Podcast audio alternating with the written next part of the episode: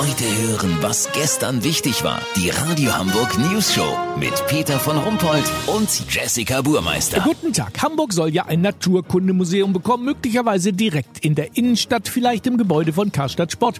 Noch stehen viele Wenns und Abers davor und vor allen Dingen muss so ein Naturkundemuseum natürlich mithalten können mit den großen Vorbildern in London oder New York. Unser Reporter Olli Hansen hat einen Tipp bekommen und weiß, dass die Vorbereitungen auf wissenschaftlicher Art schon laufen. Olli, große Fußstapfen sind das. In London gibt's ja ein 30 Meter langes Blauwaldskelett zu bestaunen und ein Tyrannosaurus Rex Modell in Lebensgröße, das faucht und nach den Besuchern schnappen soll. Können wir das auch in Hamburg? Ich denk schon, Peter.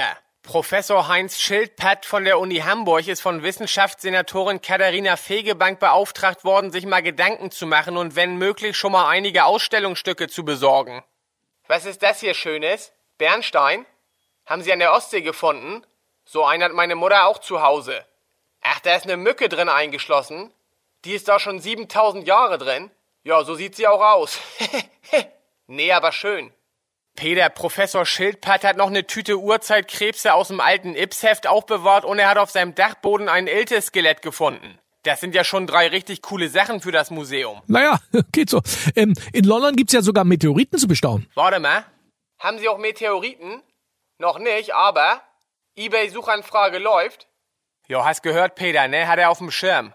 Lass so machen, wenn wir hier den Esstisch mit den Schleichdinosauriern dekoriert haben, um den Besuchern einen Eindruck vom Erdzeitalter des Gummiozän zu vermitteln, melde ich mich noch morgen. Habt ihr das exklusiv, okay? Ja, vielen Dank, Olli Hansen. Kurznachrichten mit Jessica Burmeister. Drei Dinge, die ihr in der Sauna vermeiden solltet. Staubwischen, Frauen anquatschen, weil ihr glaubt, ihre Brüste zu kennen und Ikea-Möbel aufbauen.